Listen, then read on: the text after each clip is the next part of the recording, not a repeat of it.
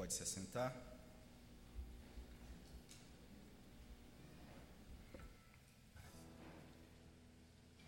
Momento da nossa meditação na palavra do nosso Deus. Convido você a abrir a palavra do nosso Deus agora, no Evangelho de Marcos, capítulo 3.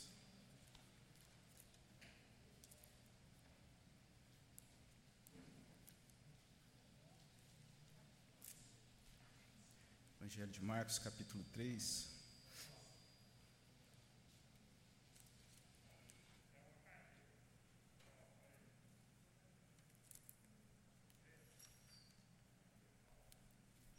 Texto da nossa meditação, capítulo 3. Eu peço que você acompanhe a, palavra, a leitura da palavra do nosso Deus. Aí, verso 1 ao verso de número 12 mesmo assentados, com toda a reverência à palavra do nosso Deus. Você também aí de casa, eu convido você a acompanhar a leitura aí da palavra do nosso Deus. Evangelho de Marcos, versículos de 1 a 12. Versículos de 1 a 12. Capítulo 3, versos de 1 a 12. De novo entrou Jesus na sinagoga, estava ali um homem que tinha ressequida uma das mãos estavam observando a Jesus para ver se o curaria em dia de sábado, a fim de o acusarem. E disse Jesus ao homem da mão ressequida: Vem para o meio. Então lhes perguntou: É lícito nos sábados fazer o bem ou fazer o mal? Salvar a vida ou tirá-la? Mas eles ficaram em silêncio. Olhando-os ao redor, indignado e conduído com a dureza do seu coração, disse ao homem: Estende a mão. Estendeu-a e a mão lhe foi restaurada.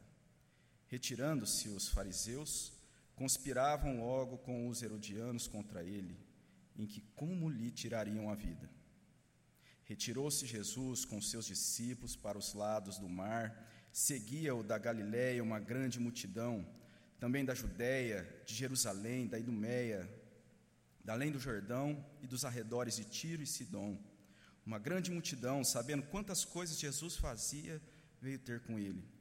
Então recomendou a seus discípulos que sempre lhe tivessem pronto um barquinho por causa da multidão, a fim de não o comprimirem.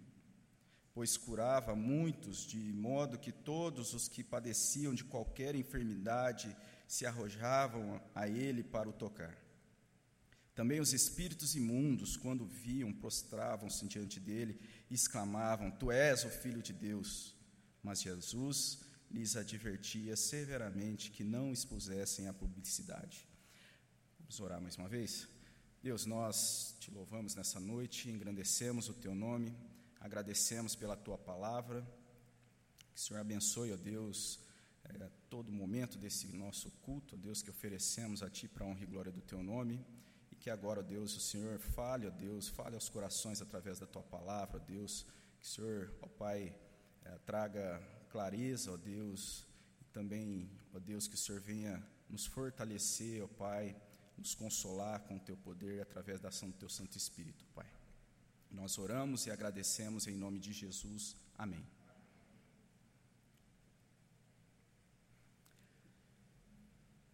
Nessas últimas semanas, a gente tem visto uma grande, uma grande euforia observada em todo o mundo com a possibilidade da chegada da vacina. Em alguns países até já se começou então essa, essa vacinação.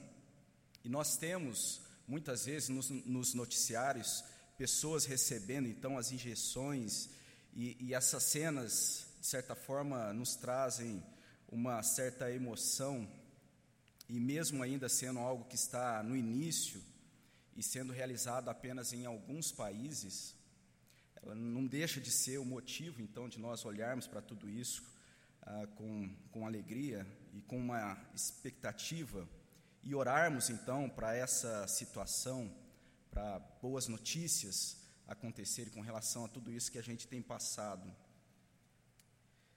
Com certeza, né, esses avanços rápidos são motivos de alegria e de comemoração. Mas será que a chegada da vacina, ela, ela vem de encontro a resolver os problemas uh, centrais, os problemas gerais do mundo? Ou será que ainda resolve os vários problemas que, que existem, mesmo na área da saúde? Até que ponto nós podemos considerar essa questão como uma questão central para as nossas vidas? Tudo isso é algo que se levanta quando ah, nós olhamos então para para as mídias, para os noticiários, da forma como é abordada. Será que isso tudo realmente ela vem de encontro com aquilo que é algo de maior importância, de centralidade no nosso coração, na nossa vida? Olhando para o texto que nós acabamos de ler aí no Evangelho de Marcos, então depois de nós uh, meditarmos aí nesses primeiros capítulos, as, como, quando eu tive a oportunidade aqui trazer o, o, capítulo 1, explanar um pouco do capítulo 1, capítulo 2, nós chegamos nesse momento aqui do Evangelho, no capítulo 3, e, e aqui até o versículo 12 desse capítulo 3, é, é, possivelmente se dá o final de um primeiro momento do ministério de Jesus ali na Galileia. Então, nós temos aí no capítulo 3, dos versos 1 a 6, um episódio que mostra a cura de um homem que tinha ali um problema em uma das suas mãos, uma mão ressequida. Dos versos de 7 a 12, nós temos, de certa forma, um resumo, como um fechamento é, de como as coisas estavam se dando no ministério de Jesus, no ministério terreno de Jesus. Então, do, dos versos aí que nós lemos de 7 a 12, essa, essa explanação, o evangelista traz ali a situação de como se deu esse ministério de Jesus, esse primeiro momento do ministério de Jesus ali na Galileia. E depois, então, do verso 12, o que se tem é, é, Jesus separando, né? Você pode ver depois aí na sua Bíblia, Jesus separando doze homens para um chamado mais específico, um caminhar mais próximo, com uma finalidade é, e ele escolhe então os doze discípulos. Mas nos atendo a esse, esse momento, esse, esse fechamento aí que nós temos do verso 1 a 12, é, é uma ocasião, então, quando nós olhamos para o versículo 1, então, um homem com um problema em uma das suas mãos, no verso 1 do capítulo 3, esse problema, é, que é traduzido aí por uma mão ressequida, é, poderia ser algo que, que ele tinha desde nascença, ou de repente algo, um ferimento depois é, de uma situação num, num trabalho, a gente não sabe. Mas de qualquer forma, a situação de um homem com um problema nesse aspecto ali no primeiro século era algo é, que trazia grande transtorno, uma limitação é, profunda, um problema muito severo na vida de um homem daquele primeiro século. E isso poderia ser, de certa forma, a questão de maior importância quando nós lemos aí então, e, e ser considerado dessa forma, mas no entanto, Jesus chama o homem ao meio, como nós vemos no verso 3, para tratar, e eu acredito ser uma questão mais profunda e verdadeiramente central para a vida do homem e das pessoas que ali estavam. E dessa forma, então, ah, eu entendo o nome, né, até trato assim o tema dessa meditação como uma questão central. E eu acredito que nós podemos observar essa questão central sendo tratada em três pontos. Primeiro, né, Jesus ali revela a verdadeira intenção dos corações. É, Jesus responde o silêncio da incapacidade humana como um segundo aspecto. E, e no terceiro ponto, Jesus regenera de forma maravilhosamente simples. Jesus chamando aquele homem ao meio ali, revela a verdadeira intenção dos corações. E não é por acaso que no, nesse evangelho, e nesse momento aí do capítulo 3, a narrativa está ali logo depois do final do capítulo 2, quando Jesus ali é tratado e se apresenta como sendo Senhor, e, e sendo Senhor também do sábado, do sábado. É o que nós temos no final do capítulo 2. E o texto E agora, ali, Jesus estando numa sinagoga, em um sábado, nós temos esses homens ali presentes. Naquela ocasião em que deveriam é, estar adorando, momento que deveriam, deveria estar sendo separado para adoração, na verdade revela que muitos estavam ali movidos e envolvidos por uma outra, por uma outra intenção. O verso 2 do capítulo 3 vai dizer: Estavam observando a Jesus para ver se o curaria um dia de sábado, a fim de o acusarem. Estavam observando como uma espécie de telespectadores, né, assistindo de certa forma. E como nós também somos desafiados nesse dia, e, e muitos né, que agora estão acompanhando, são desafiados a não estarem apenas observando, mas participando e, e adorando a Deus. Mas o texto aqui fala que eles estavam observando. E também eles estavam se colocando ali como juízes, com a finalidade de, de acusação. E mesmo esses homens ali que estavam observando a Jesus, a fim de o acusarem, mesmo nessa situação, ainda assim, Jesus demonstra a sua compaixão e a sua graça. Ele se importa com a necessidade daquele homem que está ali presente, mas trazendo aquele homem ao centro, ao meio, cuidando da necessidade física daquele indivíduo, ele expõe uma necessidade do coração, uma necessidade mais profunda daqueles que estavam ali. O verso 5 vai dizer que olhando ao redor, indignado e conduído, conduído com a dureza do coração, daqueles homens. Jesus chama esse homem ao meio, ele não está indiferente às necessidades, mas olhando ao redor, ele observa que ali havia dureza de coração, e isso lhe causava dor. Assim, nós podemos pensar que a questão central ali, e que está sendo apresentado nessa passagem do Evangelho, não é apenas o problema de um homem uh, enfrentando uma gravidade, uma enfermidade em uma de suas mãos. O contexto nos leva para algo que vai além, que está alojado no coração. Nesse sentido, o coração não é apresentado simplesmente como um órgão, né, que está ali no lado esquerdo do peito, como uh, diz a canção. Mas tem um autor que diz que o coração é onde se encontra a religiosidade humana.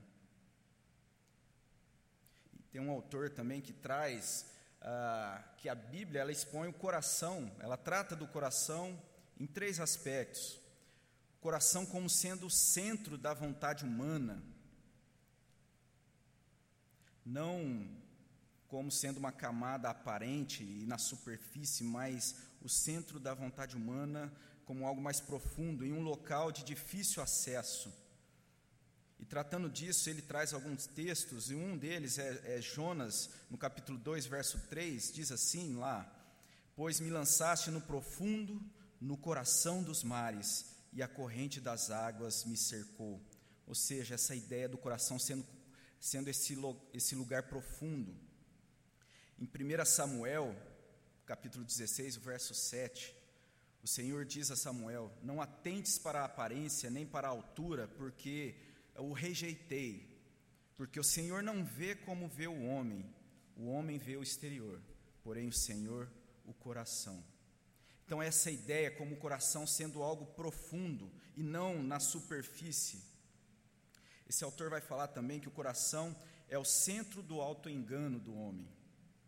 Em Jeremias 17,9: Enganoso é o coração mais do que todas as coisas e desesperadamente corrupto, quem o conhecerá?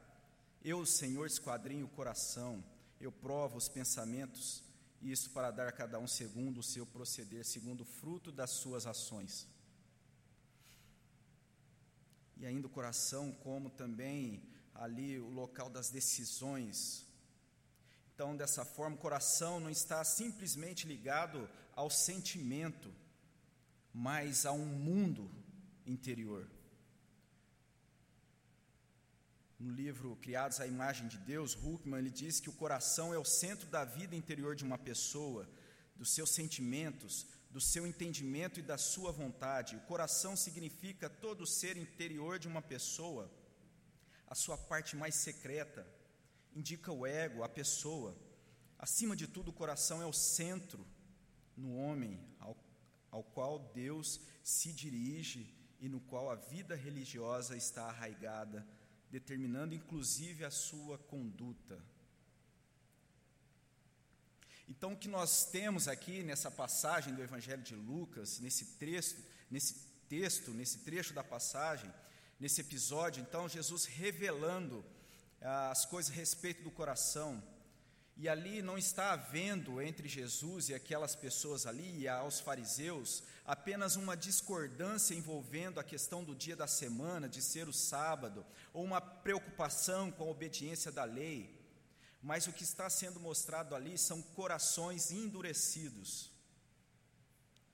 Mesmo assim, Jesus ali opera com poder, agindo na vida de um homem. E mesmo diante disso, não despertou naqueles homens alegria, não foram capazes de se admirar, não foram capazes de olhar para a recuperação daquela enfermidade e se, voltaram a, e se voltarem a Deus com gratidão, mas eles se retiraram a fim de promover uma conspiração, é o que nós temos aí no verso 6. E essa gravidade que está ali sendo destacada, e que passa a ficar evidente então, quando Jesus faz ali aquele questionamento: é lícito nos sábados fazer o bem ou fazer o mal? Salvar a vida ou tirá-la? não foram capazes de responder à pergunta feita por Jesus. E Jesus, ele segue então tratando dessa questão, revela a verdadeira intenção dos corações, mas Jesus responde o silêncio da incapacidade, o silêncio da incapacidade humana. Essa pergunta então que Jesus faz, fazer o bem ou o mal, salvar a vida ou tirá-la, poderia ter sido respondida de bate-pronto, como algo óbvio, mas eles se calaram. Poderiam ter respondido que é lícito fazer o bem, que é lícito salvar a vida, mesmo sendo no sábado, como era prescrito na lei. Porém, eles se mantiveram em silêncio essa pergunta que Jesus faz, ela aponta então para essas duas opções, salvar a vida ou tirá-la. Está paralelamente demonstrado que aí no texto seguindo, quando eles saem, eles têm a intenção de matar a Jesus. O verso 6 vai dizer: saíram para ver como tirar, tiraria a vida de Jesus. silêncio, além de atestar aquilo que havia sido observado por Jesus, a verdadeira intenção dos corações, também ah, revela essa negação aquilo que Jesus havia já dito, que Jesus era Senhor, Senhor também do sábado, no final do capítulo 2. O silêncio diante do questionamento que Jesus fala, que Jesus faz, revela a incapacidade de oferecer a Deus qualquer coisa que seja, quando o ofertante ali, ele olha apenas para si mesmo. E essa realidade de olhar para si mesmo é algo que frequentemente é denunciado nos evangelhos e geralmente está sendo denunciado na direção dos fariseus. Lá no Evangelho de Lucas, no capítulo 18, verso 9, vai dizer: propôs Jesus essa parábola, né, quando ali ele compara o fariseu e o publicano. Dois homens subiram ao templo com o propósito de orar, um fariseu e o outro publicano. O fariseu, posto em pé, orava de si para si mesmo dessa forma: Ó oh Deus, graças te dou porque não sou como os demais homens, roubadores, injustos e adúlteros, nem ainda como este publicano. Mas o publicano diz: Ó oh Deus, sê propício a mim, pecador. E Jesus vai dizer que quem desce justificado é o publicano e não aquele fariseu. Complementa, porque todo o que se exalta será humilhado, mas o que se humilha será exaltado. Jesus responde ao silêncio da incapacidade humana, aquele silêncio que demonstra ali uma, uma disposição, uma indisposição, na verdade, do homem de se voltar para Deus, uma disposição de olhar para si mesmo e uma, indisposi uma indisposição de olhar, e não só olhar, de crer naquele que é mais poderoso. E isso não é uma característica apenas é, daqueles homens que estavam ali presentes naquela sinagoga, num dia de sábado, lá na Galiléia do século I. Essa indisposição de olhar, de crer naquele que é mais poderoso, é uma condição de homens sem Deus. Paulo vai dizer na carta aos Efésios, quando ele trata que o, o homem sem Deus ali está morto em seus delitos e pecados, e assim carente da glória de Deus, essa indisposição em olhar para cima, olhar para aquilo que está além, que é mais poderoso, é algo que pode também tomar lugar, muitas vezes, nos nossos corações, quando nós desviamos dessa verdade, os nossos olhos daquele que é maior do que nós, daquele que é maior e grandemente poderoso. O próprio Jesus vai dizer, como é trazido no Evangelho de João, capítulo 5, verso 5, quando Jesus diz que sem Ele nada nós podemos fazer. Jesus vai dizer: sem mim nada podeis fazer. É um autor que diz: pecar é muito mais abrangente do que fazer coisas erradas. O comportamento pecaminoso emerge da disfunção e da corrupção do sistema motivacional do coração. E o que, que ele quer dizer com isso? Ele diz que pecar é mais do que deixar de fazer ou fazer algo que não agrada a Deus em ações, está ligado ao coração uma vida voltada para si mesmo impede a própria vida de ser vivida de acordo com aquilo que Deus projetou para que nós vivêssemos. Essa é a gravidade central. Pessoas voltadas para si mesmas, acima de tudo. Isso é uma é, é algo que está revelado, essa incapacidade de responder ali naquele momento é o que está dizendo esse silêncio, essa incapacidade humana, quando aqueles homens ficam em silêncio diante do questionamento de Jesus. Mas diante dessa incapacidade humana, nós encontramos uma resposta em Jesus que demonstra poder e graça. Ele cura aquele homem ali, naquele, naquele dia, naquela sinagoga. O texto vai continuar dizendo então que eles se retiram a fim de, de pensar ali e, e planejar como tirariam a vida de Jesus. Eles procuram os Herodianos, que eram um, um outro grupo, não oficialmente um partido político, mas era ali de certa forma Uh, concorrente ao, ao, grupo dos fariseus, enquanto os fariseus eles uh, se ocupavam naquele papel de conter uma influência romana naquele território, os herodianos representavam uma situação ali, apoiando então os interesses de Roma.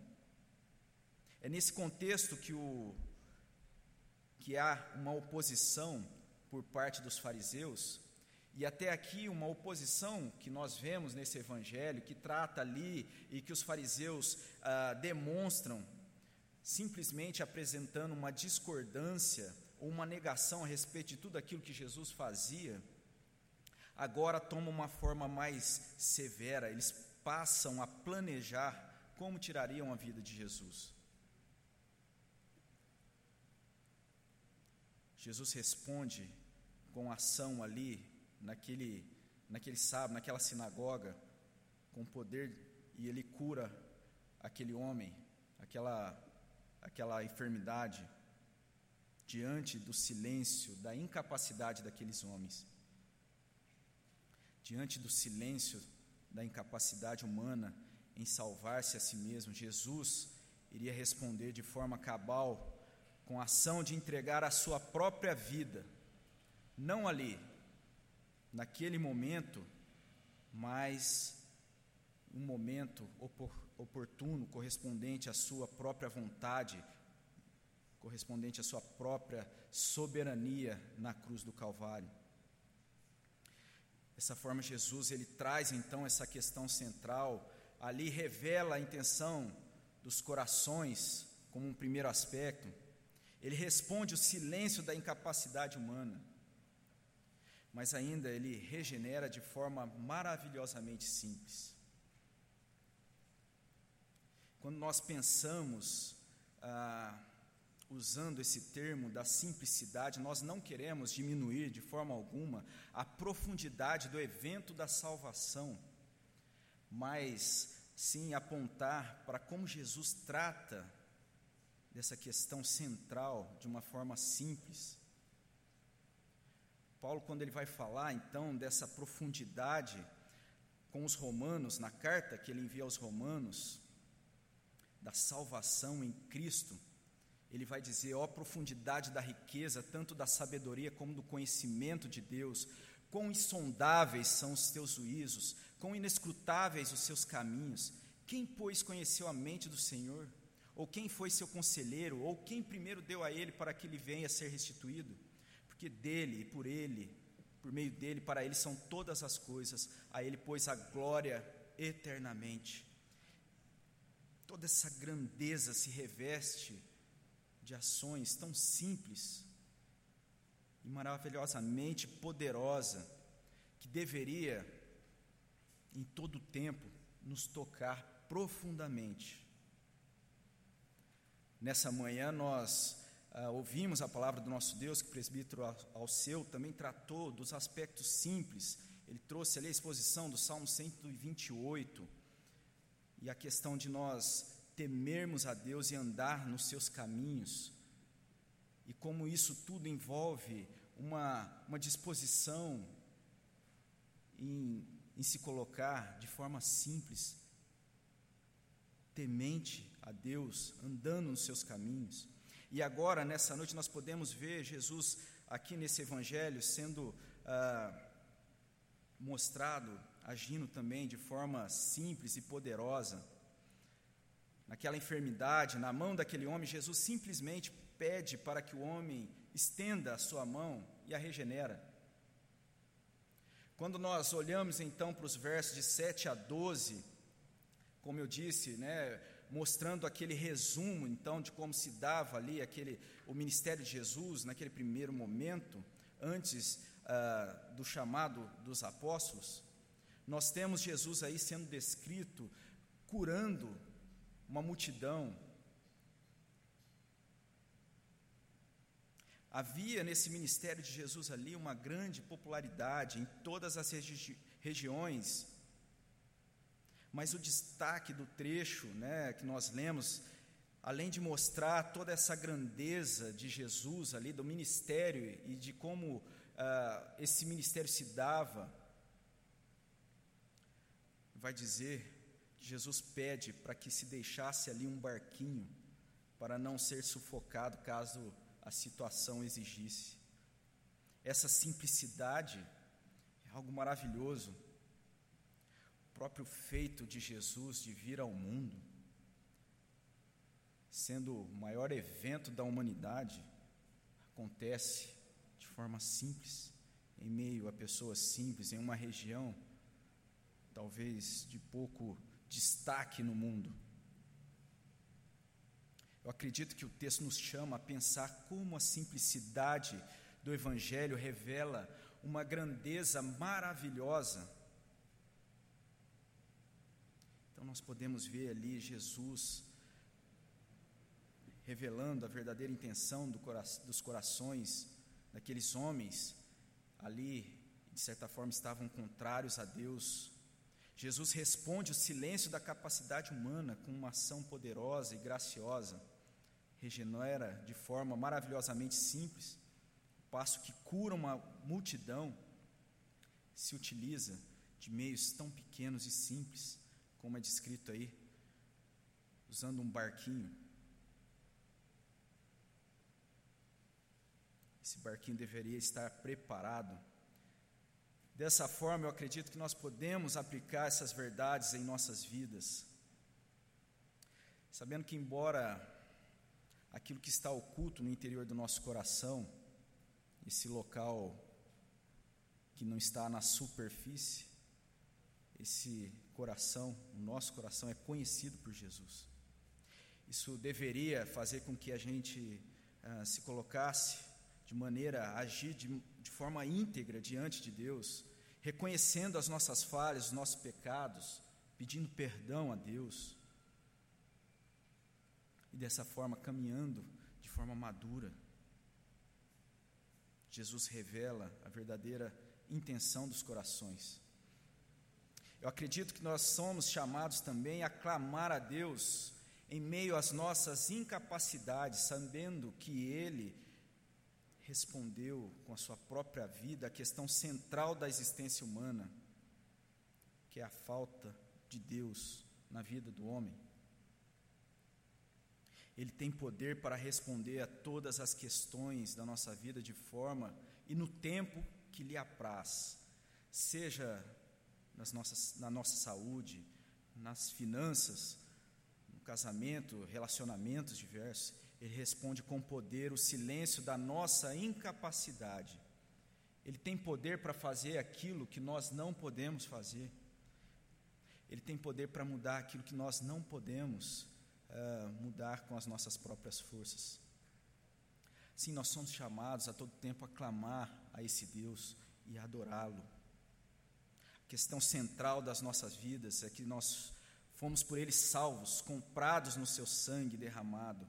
Ele operou isso de forma maravilhosamente simples, como o profeta Ezequiel, na profecia que está ali no capítulo 11, verso 19: Dá-lhes-ei um coração, um só coração, um espírito novo, porei dentro deles, tirarei de sua carne o coração de pedra e lhes darei um coração de carne, para que andem nos meus estatutos e guardem os meus juízos e os executem.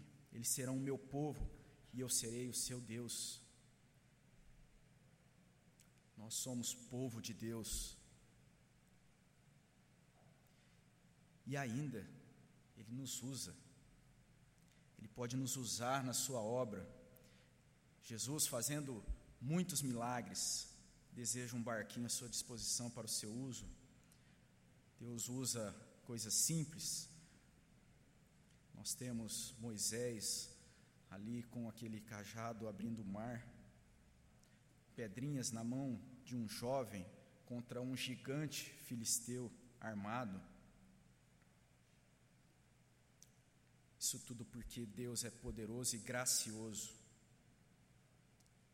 Por fim, essa semana que nós então ah, seguimos aí nas, na véspera do Natal e que talvez não conte né, com, a, com, a mesmas, com as mesmas possibilidades é, de festas como em outros anos, o fato de nós olharmos para essa simplicidade, como os fatos se deram, deve ser algo assim que enche o nosso coração, enche os nossos olhos com uma grande satisfação em Jesus, em Sua obra salvadora. O Natal carrega essa verdade, que Jesus nasceu para prover uma regeneração. Isso tudo acontecendo através de elementos maravilhosamente simples. Amém?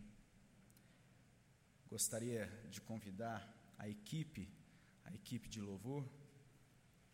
Nós vamos responder ao nosso Deus a essa graça com um cântico.